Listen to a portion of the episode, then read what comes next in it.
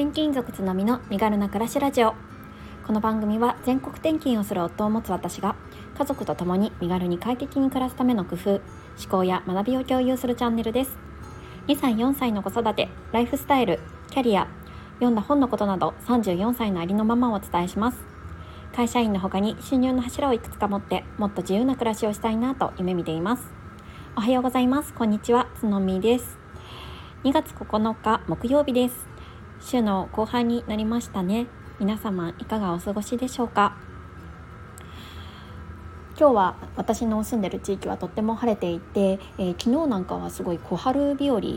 な天気でした。もうそろそろ春がやってくるのかなというふうなちょっとあの胸が高鳴るような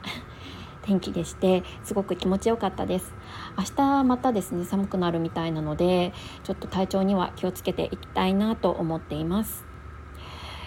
とそうですね今日の配信で8回目になるかなと思うんですけれどもまだまだ配信するのによしやるぞと気合を入れて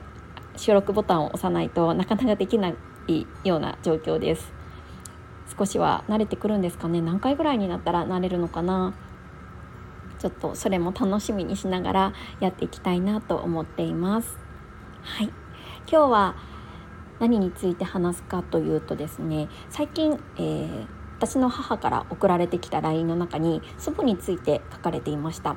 そこですごく品格について考えることがあったのでそちらの方をシェアしたいなと思います。よろしければ最後までお付き合いください、えー、母からどういった LINE が来たかというとおばあちゃんって素敵な人だよねというものでした。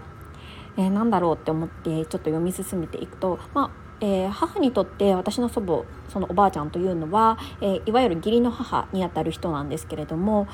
えっとですね、先日母が、えー、愛媛の方に旅行に、えー、実の姉と行ったんですね。でその時に実の姉が私の祖母に向けてお土産としてかりんとうを持たせてくれたそうなんです。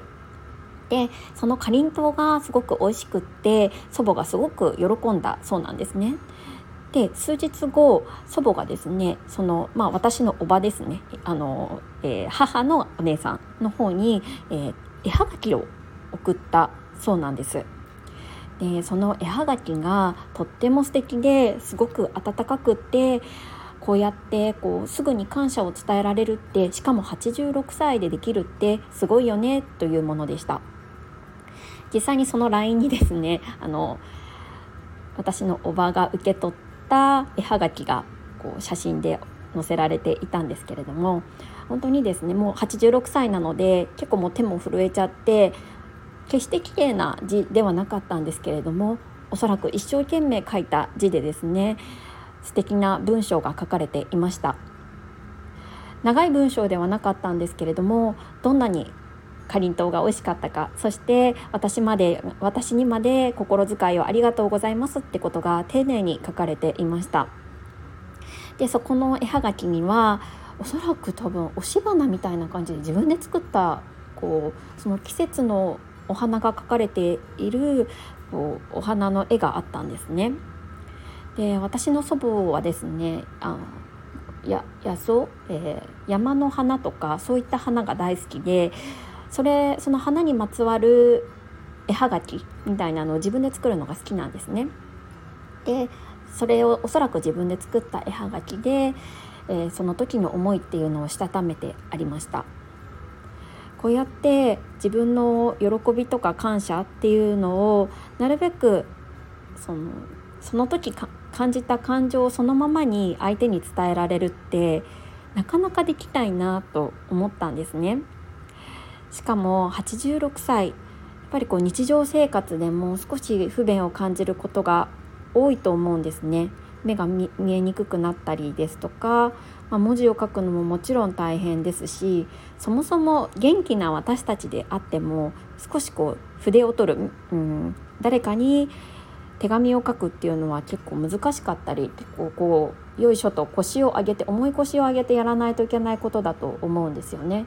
それを86歳の祖母がしっかりやっていてしかも素敵な絵はがきで送っているのをこう目の当たりにしてすごいああ私も将来こんなおばあちゃんになりたいなって思いました。まずそもそも今の現代社会においてこれ手紙を送ることってあんまりないと思うんですけれどもやっぱりその絵はがきの写真を見て思ったのがやっぱり手紙自分の言葉をで自分の言葉で自分のあと手で書く手紙ってすごい素敵だなって思いますしなんかこう品格を感じる？なあなんて思ったんですよね。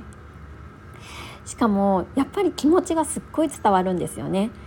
やっぱりそれはそのもちろん手紙っていうあの形もそうだと思うんですけれども手紙を書くっていうのが結構大変な、まあ、今の社会に、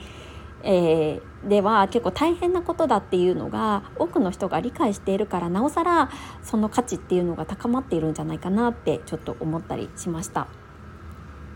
すいません今ちょっと Slack の音が入っちゃって失礼しました。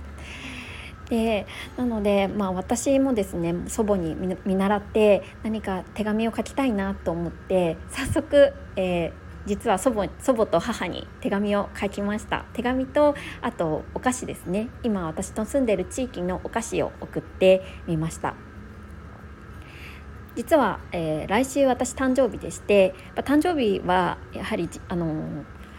お世話になった人に感謝をする日でもあると思うのでちょっとそのはあの祖母からの影響も受けて手紙とお菓子を送ってみたんですね。まあ、だからといってこう、まあ、自分が品格がある人間になすぐにはなれるっていうわけではないでももちろん分かってるんですけれどもそうやって小さな積み重ねっていうのを日々の中でやっていて私も祖母のような86歳おばあちゃんになりたいなって思いました。はい今日はこんなところでしょうか。ちょっと短いですが以上になります。最後まで聞いてくださりありがとうございます。今日も素敵な一日になりますように。それでは。